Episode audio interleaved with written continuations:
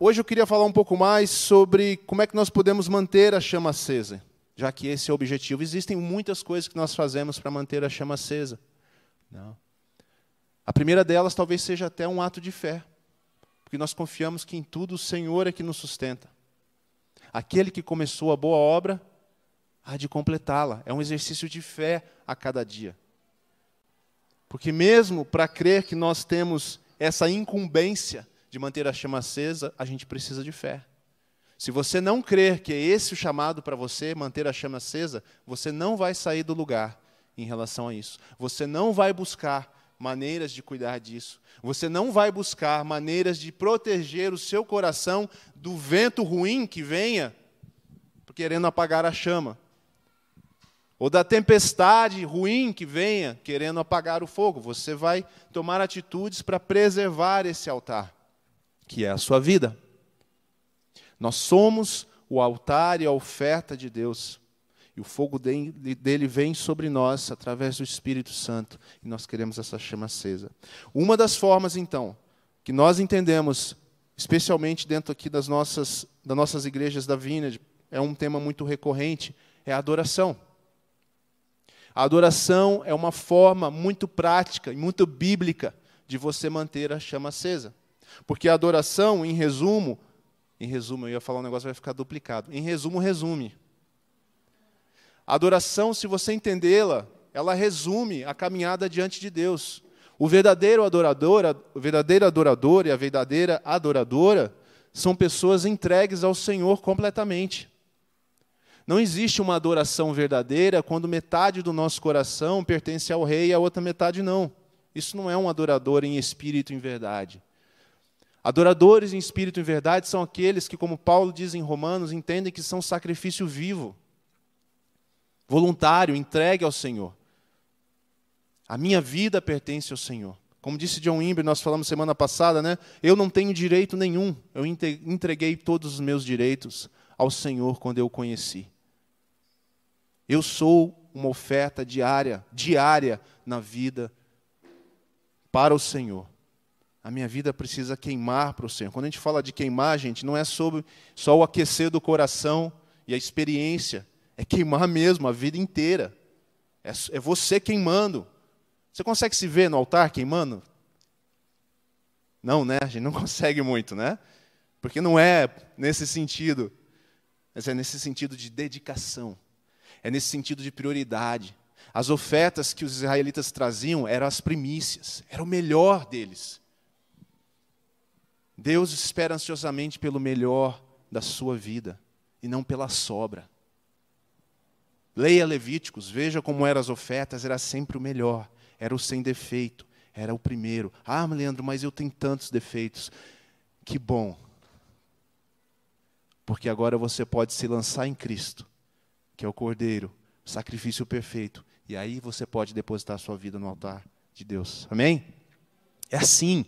É por isso que você pode se aproximar, como dizem Hebreus. Aproxime-se do trono, aproxime-se do santo porque Cristo é a sua roupa, é a sua vestidura. Ele é aquele, aquele que te faz perfeito nele, porque fora dele nós não somos sacrifício adequado ao Senhor. Aqueles que tentaram burlar o esquema do sacrifício no Antigo Testamento foram consumidos imediatamente. Deus não é maldoso, mas ele estava demonstrando a santidade que existe nele e não tem a menor chance de haver nele contato com o pecado, contato com aquilo que não pertence a Deus, graças a Deus por Cristo. Amém? Então a adoração nos ajuda a isso.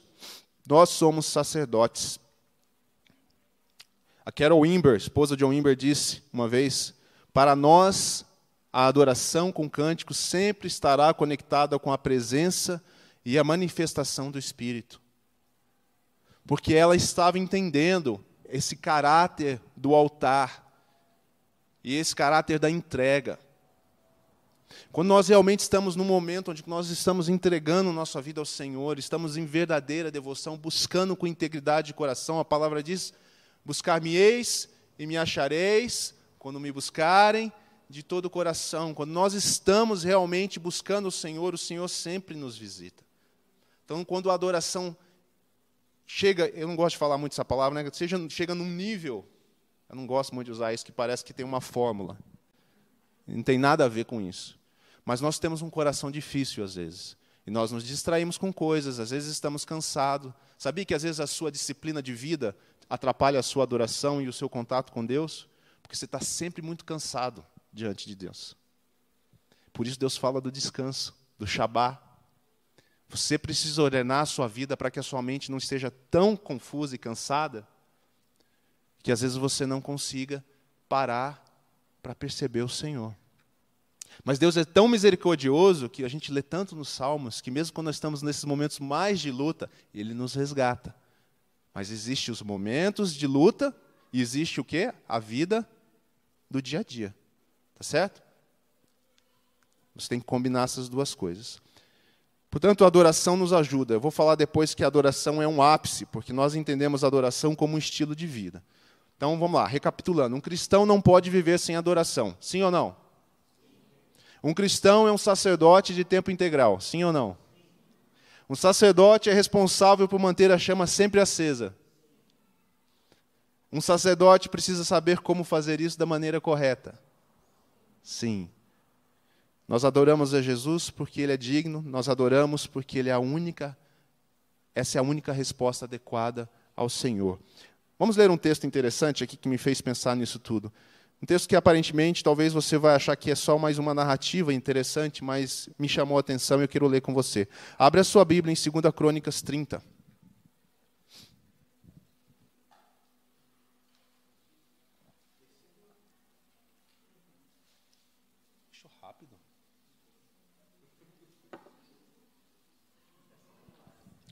Segunda Crônicas, capítulo 29,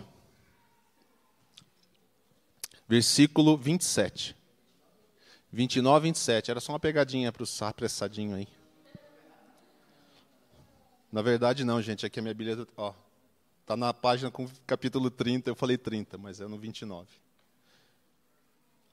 É um texto muito interessante sobre o rei Ezequias. O rei Ezequias, aqui nesse texto que você vai ler comigo, ele está trabalhando para restaurar as atividades do templo. E eu, talvez nós vamos falar mais sobre isso nos próximos domingos. É, voltar atrás, né? Parece que eu estou na frente, vou ter que voltar atrás, mas é, Ezequias está fazendo isso e ele consegue, é, com a ajuda dos sacerdotes, dos levitas, restaurar o templo e voltar às atividades do templo. Então ele diz assim, ó, no 27. Ezequias ordenou que o holocausto fosse oferecido sobre o altar Enquanto o sacrifício era oferecido, tiveram início os cânticos de louvor ao Senhor, acompanhados das trombetas e dos outros instrumentos musicais de Davi, rei de Israel. Toda a comunidade adorou ao som dos cânticos dos músicos e do toque das trombetas, até que terminaram todos os holocaustos. Em seguida, o rei e todos ali presentes se prostraram em adoração. O rei Ezequias e os oficiais ordenaram aos levitas que louvassem o Senhor com os cânticos escritos por Davi e pelo vidente Asaf. Eles o louvaram com alegria e se prostraram em adoração. Ok. Como é que a gente lê isso aqui à luz dos dias de hoje? Tem que usar tudo que nós falamos antes. Mas eu quero chamar atenção para três coisas. E a primeira eu já disse: a questão do holocausto e a questão do altar nossa vida e tudo que nós fazemos é o lugar de adoração para Deus, é o altar de Deus. Tem uma música antiga, eu pus até aqui o, a letra dela, porque caso eu esquecesse, alguns de vocês conhecem, ela diz assim: Vem o Senhor minha vida oferecer. Quem sabe continuar? Teste, esse é teste de idade, hein? Como oferta de amor e sacrifício, quero minha vida entregar como oferta viva em teu altar. Mas não é lá no altar de Deus. A minha vida é o teu altar. Eu sou um altar de Deus. Eu sou uma oferta viva em teu altar. Queima, Senhor. Pois para te adorar foi que eu nasci. Cumpra em mim o teu querer. Faça o que está em teu coração. E que a cada dia eu queira mais e mais estar ao teu lado, Senhor. Dá para pregar com essa música aqui, gente? Tem música que dá para pregar com ela. Essa é uma delas.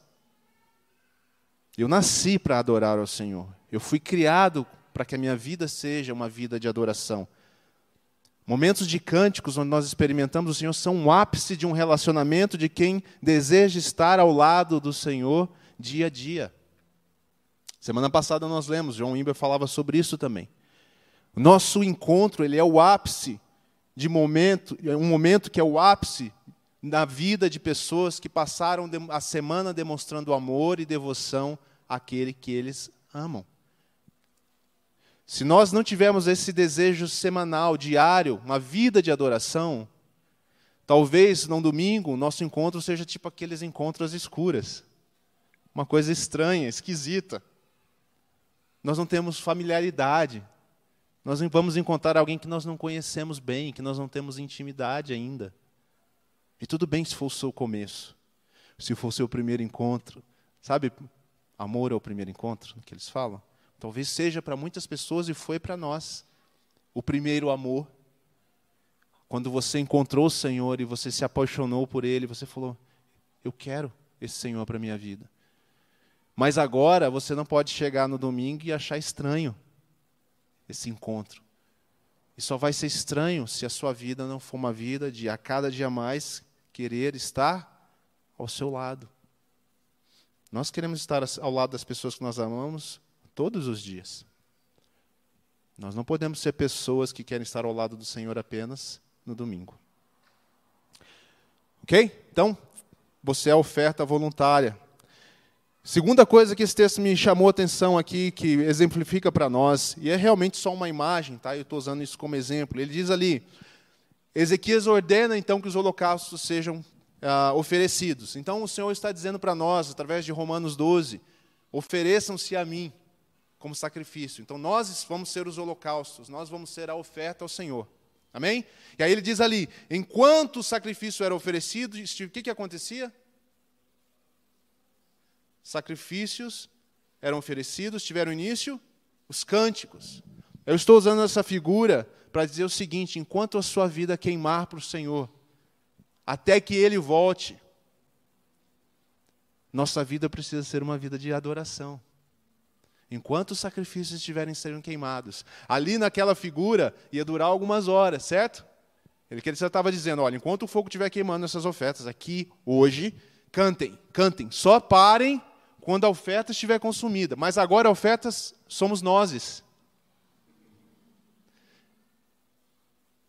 Enquanto você estiver vivo, precisa haver adoração na sua vida.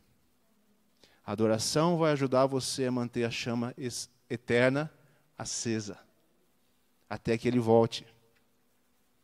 E você entregue a sua vida em definitivo para ele, digamos assim. Senhor, estou aqui.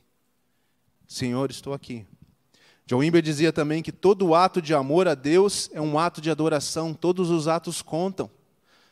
Quem entende que a vida é uma vida de adoração, e enquanto eu queimo a minha vida para o Senhor, eu adoro, não é só a questão do cântico em si, porque tem hora que não vai dar para cantar, mas cada ato de amor que você faz na sua vida, por causa do Senhor, em honra ao Senhor, é um ato de adoração.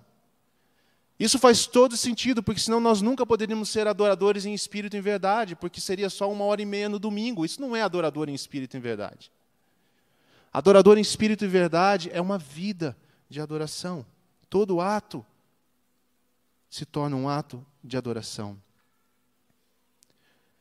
A terceira coisa que eu vi aqui nesse texto, e que nós já falamos, né, eu acabei emendando tudo, é até que, até que os holocaustos terminem. Aqui entra a questão da chama eterna. Essa é a figura que veio para mim, para minha mente, que a nossa vida aqui inteira é de fato uma vida de adoração até o fim dela.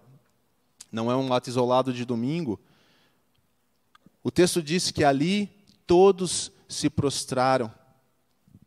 Existe uma coisa que é adoração na sua vida como estilo de vida, e existe também algo que é chamado de adoração do corpo de Cristo, a congregação dos santos.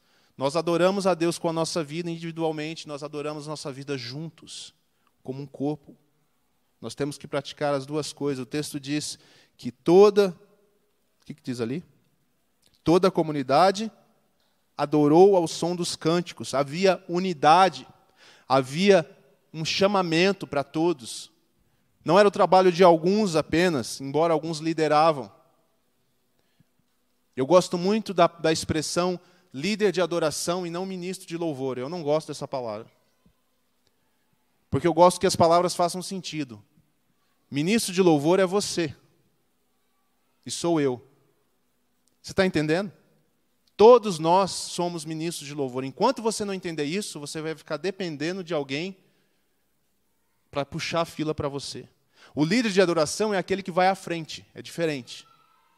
Ele não é aquele que ministra em seu nome, é aquele que lidera, como os levitas faziam aqui, os sacerdotes. Eles começaram, mas então toda a comunidade adorou ao som dos cânticos.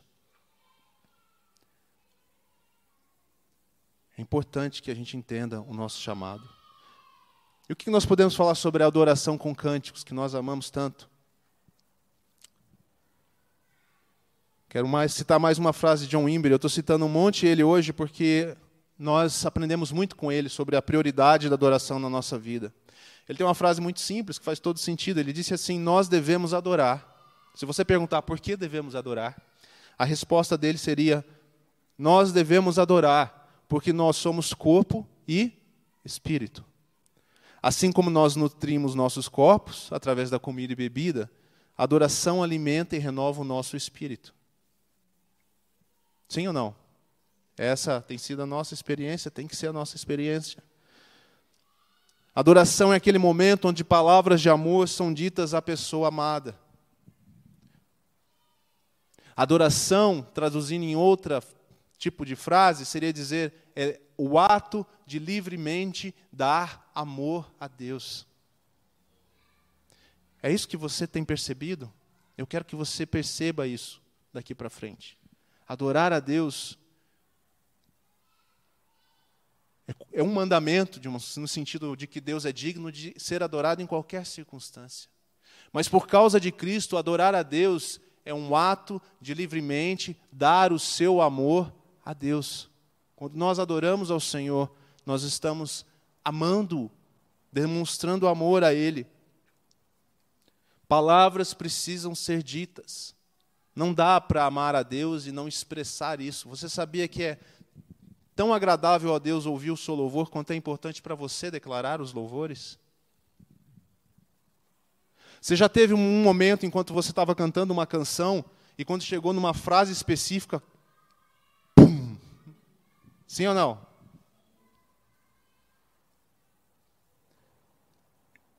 Muito provavelmente não teria esse boom se você não estivesse cantando essas palavras, apenas lendo. Porque Deus trabalha em nós através da nossa humanidade.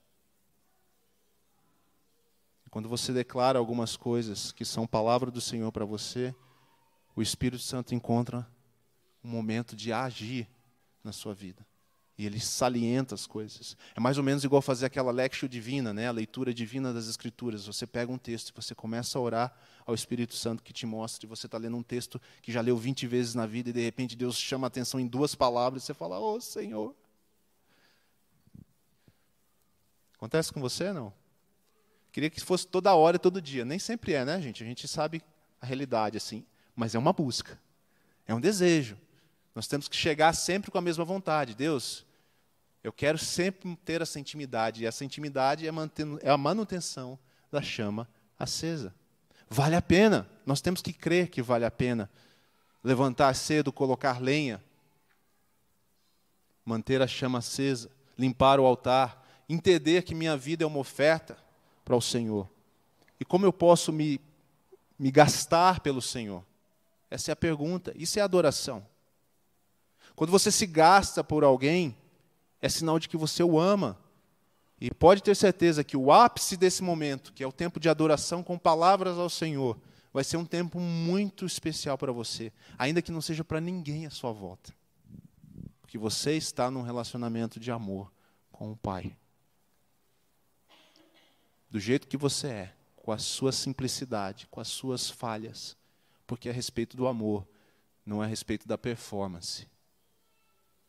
É a respeito de algo que você recebeu e que você pode desfrutar, não é a respeito do que você pode trazer.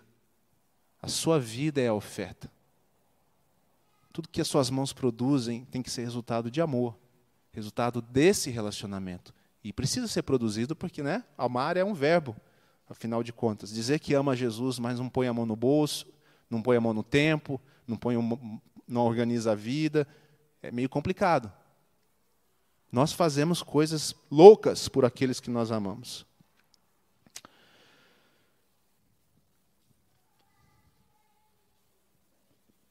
O que mais? Tudo bem até aqui?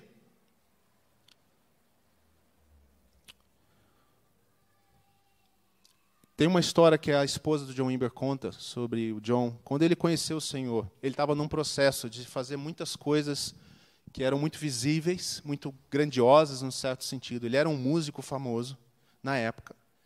É, ele abandonou essa carreira, ele viu que aquilo não dava direção para ele. Mas ele também não tinha ainda um propósito, não tinha ainda nada claro do Senhor o que fazer, mas ele estava esperando em Deus. E foi um tempo de provação grande para ele, porque ele decidiu entregar realmente tudo a Deus. Deus, a minha vida é o teu altar. 100%. Ele foi muito, muito sério nisso e muito radical nisso. E ele não só abandonou isso, quanto ele teve que resistir às muitas tentações de pessoas que vinham procurá-lo para dizer: John, volta. Um dia, John Imber, músico bom, o cara tocava várias coisas, estava lá trabalhando e, e ele estava trabalhando numa oficina nessa época. Então, assim, um contraste né, de alguém que estava com a mão no instrumento, estava com a mão em outro instrumento. Mas o exemplo dele diz assim, cara, eu não estava ali na hora, naquela hora muito apresentável. Chegou um executivo, parou o carro dele e falou, John, eu tenho um contrato para você. Você está sendo requisitado. E ele falou, cara, meu novo escritório é esse aqui.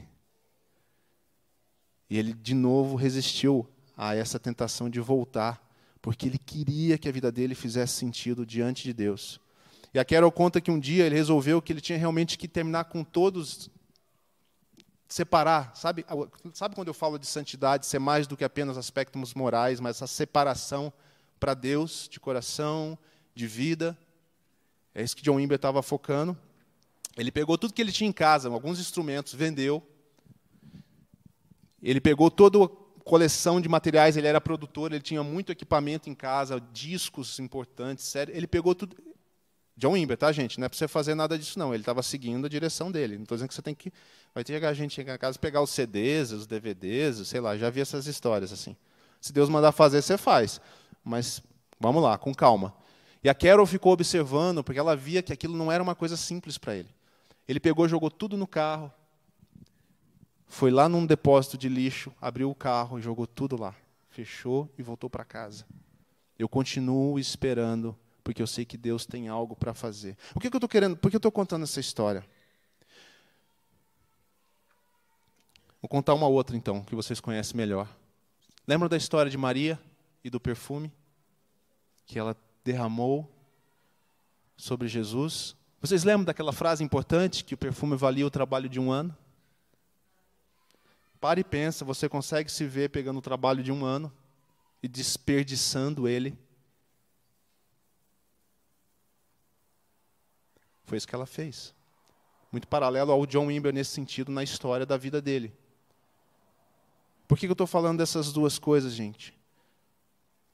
Porque eu, isso tem a ver com o amor que nós temos pelo Senhor. E a frase que eu notei para mim, que eu não queria esquecer, é que nenhum desses dois cantou alguma canção naquela hora como adoração.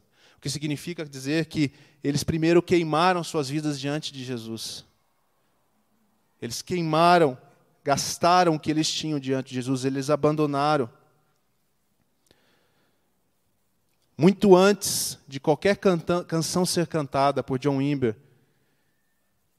ele fez da vida dele uma canção ao Senhor, agradável O Senhor, de certeza, que ouviu, como Jesus falou a Maria: deixa ela, vocês não têm noção do que ela está fazendo. Mas eu sei.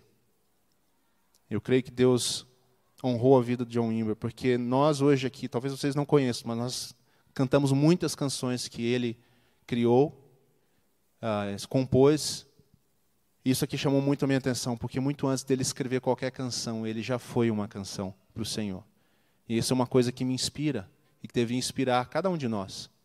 Assim como a mulher gastou o seu perfume, assim como ele abandonou várias coisas da vida dele e esperou a gente falou de espera aqui no intervalo, né? Às vezes a espera é o que nós não estamos sabendo fazer, porque a espera não é espera assim quando Deus quiser. Ele vai fazer. Não. Eu chamo isso sempre de espera ativa. É uma espera com expectativa. É uma espera onde você, dia após dia, põe lenha e talvez não veja nada especial acontecer, mas você espera. Esperar é ser ativo, é trabalhar para manter a chama acesa até que Deus aumente esse fogo no nosso coração, até que Deus faça algo.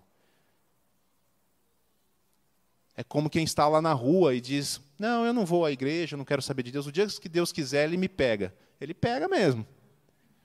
Mas não é assim. E não pode ser assim para nós, como cristãos. É uma espera ativa, que a nossa vida seja uma canção ao Senhor. Tem alguma música que vocês conhecem que fala? Que deve ter, né? Eu já devo ter ouvido. É, essa eu não conheço, mas com certeza tem três, quatro, cinco músicas, né? Que é a percepção disso. Que a minha vida seja uma canção ao Senhor. Você pode fazer até um exercício de contemplação e meditação. Fechar seus olhos e ver a sua vida subindo, as notinhas assim. Subindo.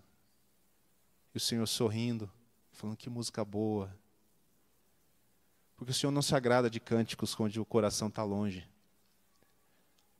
O Senhor se agrada de cânticos que são honestos, ainda que em corpos fragilizados, em almas cansadas, em espíritos abatidos, mas que são uma canção ao Senhor, cheias de fé, cheias de crer, cheias de esperança. Isso que o Senhor quer para a sua vida e para a minha vida. Adoração é a nossa vida, está em tudo que nós fazemos. Amém?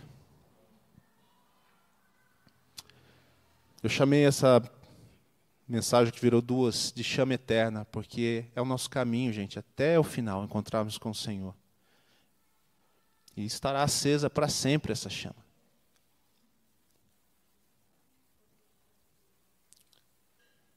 Vamos levar até o último dia, quando nós nos encontrarmos com o Senhor. Ainda lá nós seremos adoradores. Nós não vamos ficar o dia inteiro cantando canções. Entenda Apocalipse. A nossa vida será 100% adoração ao Senhor em cada gesto. Porque lá na eternidade, quando nós formos transformados, nós não poderemos mais não adorar. Você consegue imaginar isso? Hoje nós falhamos na adoração, nós falhamos no amor algumas vezes, não é? Lá não será possível, porque vai ser extirpado de nós a corrupção do pecado, nossos corpos serão transformados.